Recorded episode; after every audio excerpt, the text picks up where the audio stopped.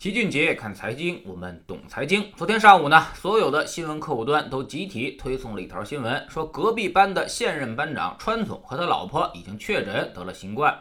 他自己之后还发了推文，说现在开始隔离，并坚信一定可以战胜病魔。这一下呢，就引发了广泛的关注和全市场的影响。咱们班的同学呢，也都在拍手称快，希望病魔早日战胜川总。但是咱们班的股市却很不争气。明明不开盘，弄得 A 五零期货也跟着大跌，但这事儿真的有那么可怕吗？首先要知道，隔壁班正在竞选班长，川总这时候自曝感染新冠，他未必就是真的。这种事儿呢，就跟带兵打仗是一样的，兵不厌诈。如果真的是弱点，肯定千方百计的在隐藏。现在他能大大方方的公布出来，还能自己泰然处之，说明早就有策划。就跟当年咱们一个省选省长是一样的，自己自导自演了一出枪击案，反而呢打击了对手，赢得了同情。还有前不久，另外一个班的班长倡导全民免疫，结果被骂惨了。但没想到后来自己也感染了新冠，还被送进了医院。这时候他的支持率反而大幅度的上升，超过了七成。可见诱敌示弱，跟病人站在一起，反而能迎来不少的同情和好感。所以，即便川总真的得了新冠，也一定是先在医生的全面检查，并且给出完全可控、可以尽快恢复的情况之下才公布出来的。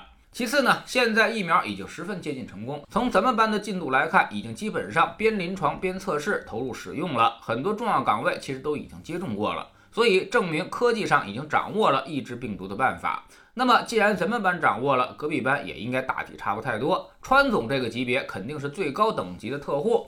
绝不可能让他出事儿，而且很可能会证明一些东西，比如说疫苗安全有效，我自己都敢用等等，反而很容易赢得全校的声望。第三呢，就是无论隔壁班的班长最后是谁，对咱们班的态度都不会有任何的改变，只是竞争手段不一样而已。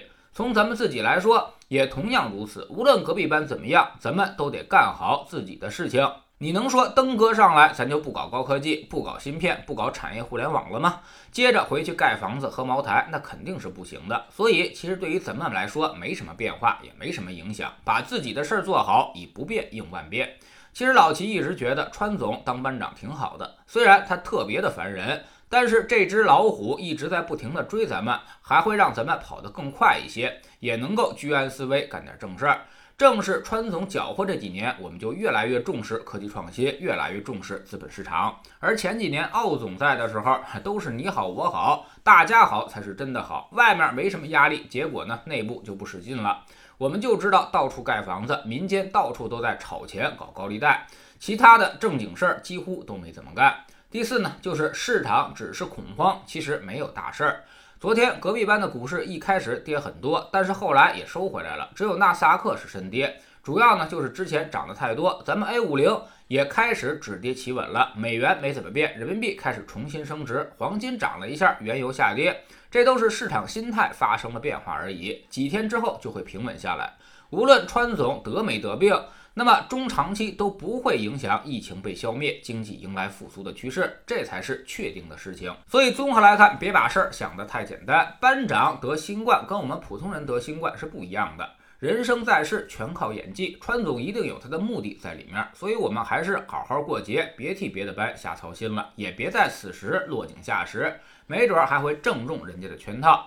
他示弱的目的很可能就是转移矛盾，所以我们不要给别人这个借口，该有的胸怀还是要有的。现在全球化已经不可逆了，整个产业链的跨度也越来越长，越来越广，所以不是某个人说拆就能给拆开的。我们没必要怕谁，更没必要恨谁，保持本心光明，别总抱怨对手。只有弱者才会选择抱怨对手，强者从来都是自尊自立，自强不息。多看看事情有利的一面。任何一个班要想排到全年级第一。都不是靠对手的施舍，而是要靠自己努力学习，好好去争取的。所有家长都知道，把孩子要放到重点学校去，因为这里大家才是你追我赶，才有学习的气氛，孩子才能变得更加出色。你绝不希望你的孩子被分到差学校的差班去，别人都不行，你即便得了第一也索然无味。所以有个强大的对手是好事，一个伟大的对手比一群好的队友其实更重要。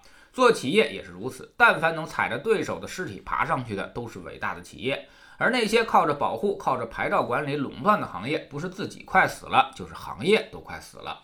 在知识星球清洁的粉丝群里面，我们昨天呢重新为大家梳理了一下右侧投资和左侧投资的区别。绝大多数朋友都是将这二者搞混了，明明自己用的就是技术分析，玩的是右侧投资那一套，结果呢却无法坚守纪律。最后被迫学起了巴菲特，你那不叫长期持有，就叫被套牢了。所以在投资之前，务必先要搞清楚自己到底是什么投资逻辑，这决定着你的投资方式。左侧是止盈不止损，而右侧恰恰相反，是止损不止盈，千万不要搞错了。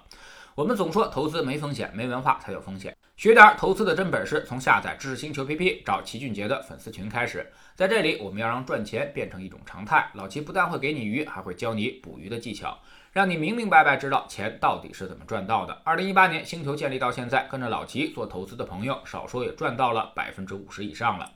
更重要的是，你自己已经在明显提高。在知星球老齐的读书圈里，我们继续为您带来高瓴资本创始人张磊的新书《价值》。昨天我们说到了。张磊创办了高瓴资本的全过程，这其中寻找 LP 拿资金也是很有学问的。那么他的第一笔募资是从何而来呢？他当年为何在别人都不看好的情况下敢于投资腾讯？他又看到了腾讯当年哪些潜质呢？知识星球找老齐的读书圈，每天十分钟语音，一年为您带来五十本财经类书籍的精读和精讲。现在加入之前讲过的一百七十多本书，您全都可以收听收看。算下来，每本语音书才不到一块五毛钱。每天只要坚持这么一点点，几年之后你将迎来巨大的改变。读书圈和粉丝群独立运营，也单独付费，千万不要走错了。苹果用户请到老齐的读书圈同名公众号里面扫描二维码加入，三天之内不满意全额退款，可以过来体验一下。